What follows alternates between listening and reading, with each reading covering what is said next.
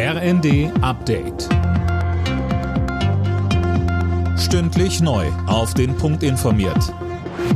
Ich bin Linda Bachmann. Guten Abend. Die Corona-Regeln werden auch in Arztpraxen, Kliniken und Pflegeheimen weiter gelockert. Ab dem 1. März müssen Beschäftigte und Bewohner dort keine Maske mehr tragen. Darauf haben sich Bundesgesundheitsminister Lauterbach und seine Länderkollegen angesichts der stabilen Infektionslage geeinigt. Lauterbach sagte, Darüber hinaus entfällt die Testpflicht für diejenigen, die jemanden in Krankenhäusern oder in Pflegeeinrichtungen besuchen und es entfällt auch die Testpflicht für Beschäftigte dort. Das Einzige, was bleibt, ist die Maskenpflicht für Besucher in Pflegeeinrichtungen und in Krankenhäusern. Das Ende für Benziner und Dieselautos in der EU ist besiegelt. Das EU-Parlament hat für das Aus von Verbrenner-Neuwagen ab 2035 gestimmt.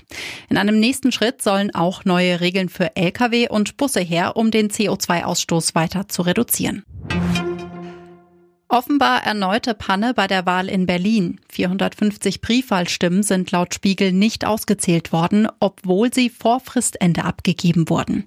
Wie kann das sein, Fabian Hoffmann? Also die zuständigen Stellen sprechen dem Spiegel gegenüber von einem internen Fehler. Die Post hat die Briefe offenbar nicht rechtzeitig zugestellt. Woran das jetzt aber lag, wird noch geprüft. Die fehlenden Stimmen sollen jetzt ausgezählt werden und dann ins amtliche Wahlendergebnis einfließen. Und 450 Stimmen klingt zwar erstmal nicht so viel, wenn man aber bedenkt, dass die SPD nur 105 Stimmen Vorsprung vor den Grünen hat, könnte sich am Wahlergebnis nochmal was ändern.